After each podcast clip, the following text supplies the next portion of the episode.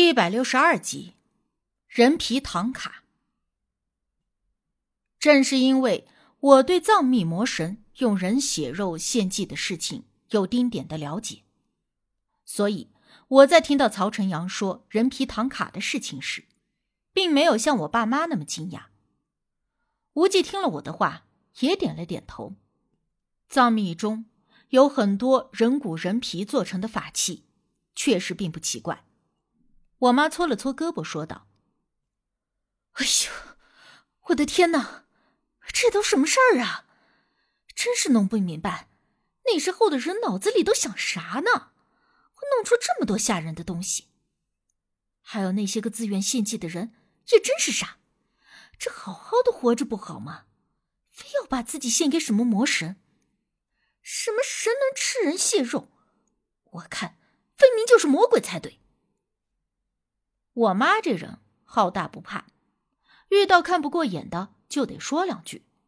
我上前抱着她的胳膊劝道：“好啦，您呐就别愤愤不平了。那些东西也都是解放前的事儿，现在早就没有人弄那些东西了。刚才曹叔叔不也是说了吗？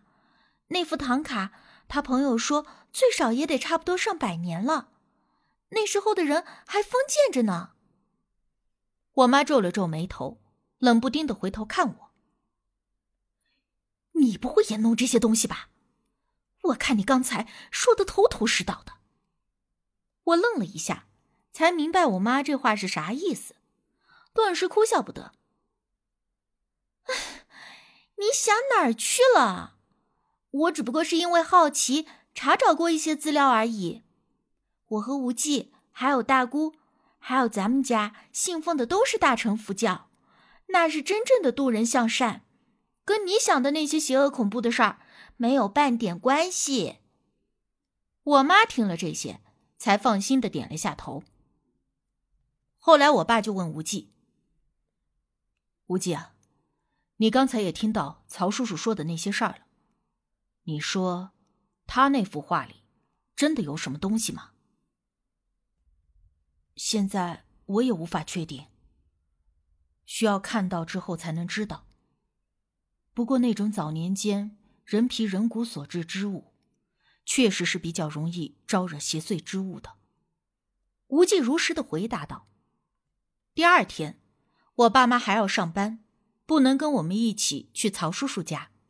好在有无忌跟我在一起，他们也不用多担心。我们按照约定的时间来到了曹叔叔家中，虽然见过了几次面，但这还是我第一次看到他家中，在市中心的一个大复式里，内里是气派的欧式装潢，看起来就很富丽的感觉。不过进了门之后，我觉得他们家虽然很大很富丽，却有一种不是很舒服的感觉，有点阴沉沉的压抑。我所说的阴沉。并不是觉得有阴气，而是那种心理上的感觉。总之就是不是很舒服。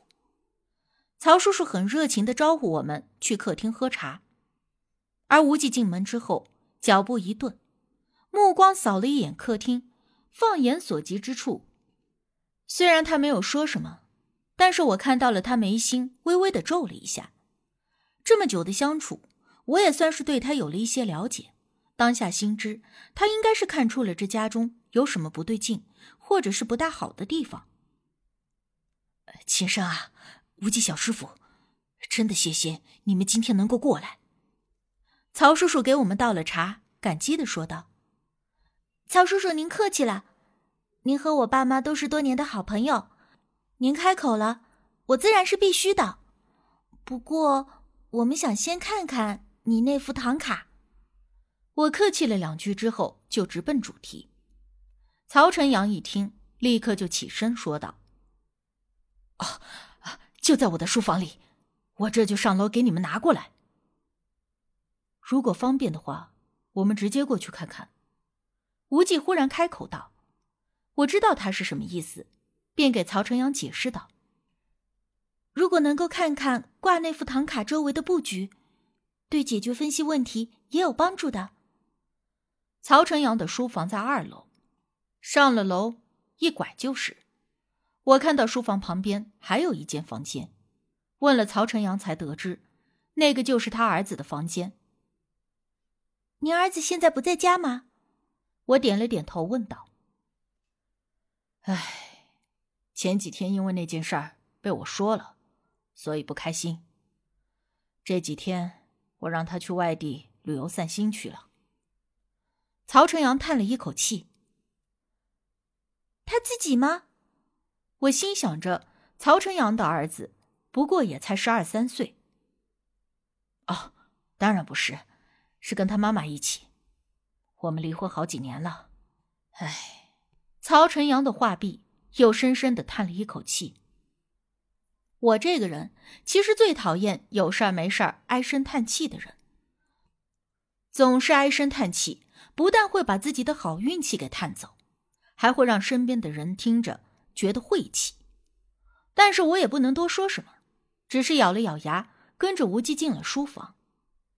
无忌先几步入内，此刻已经站在了那副唐卡的面前，正负着手看着那副唐卡喂语。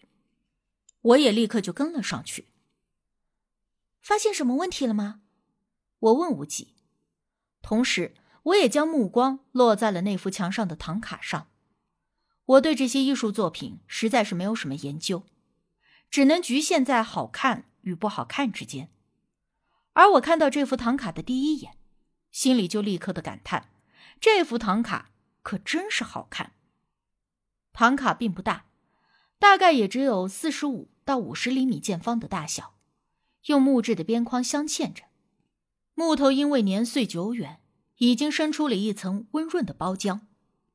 而里面那幅唐卡绘画的是一个女神的形象，画中的女神全身都没有穿衣服，只在腰臀脖颈上挂着珠链，头顶戴着一个冠，冠上有一圈人头骨，右手中拿着一个像是斧子形的东西，另一只手端在胸前，手中有一只碗，碗中还盛放着红色的东西，一只脚抬起，一只脚落地。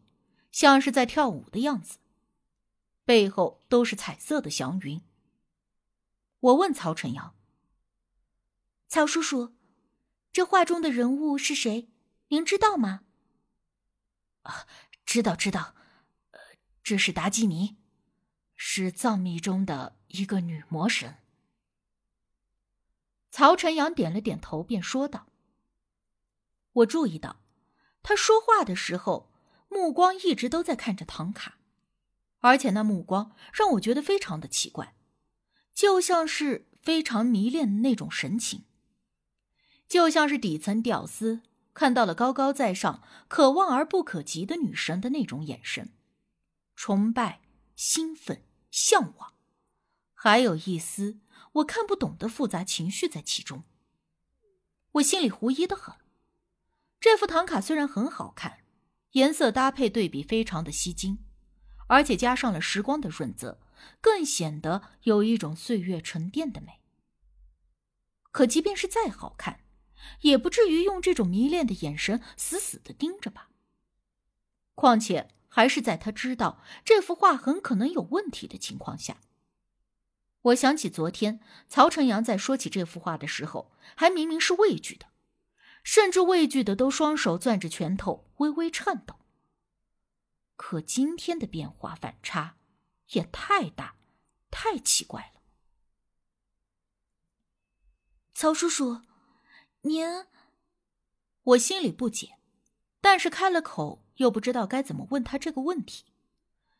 我转而看向了无忌，奇怪的发现，无忌竟然也从刚才一开始就一直紧盯着那唐卡。几乎眼珠子都没动过一下。曹叔叔这样死盯着也就算了，就连无忌这会儿也是流露出了类似的表情。我心里忽然咯噔了一下，有种非常不好的感觉。无忌，无忌！我站在他的身边叫了他。无忌并不是那种会因为什么事情而失神的人，他的警惕性极高，即便是在睡着的时候。稍微有一点危险的可能性，都会立刻醒来。可这是怎么了？我忽然想到，曹晨阳的儿子，会在自己无意识的情况下，竟然抱着这唐卡做那种事情？难道说这个唐卡真的是有魅惑人的能力？无忌想到这里，我立刻用力的一巴掌拍在了他的肩膀上，这一下子打得我的手掌都生疼。啊！无忌当即眨了一下眼睛，转头看向我，眼中有点茫然。你看什么呢？我叫你好几声，你都听不见。我观察着无忌的神色，皱眉问道：“我在。”无忌说着，手指向了唐卡，但话在口中却忽然顿住了。怎么了？我看他的表情突然变得严肃起来，便不解的问道。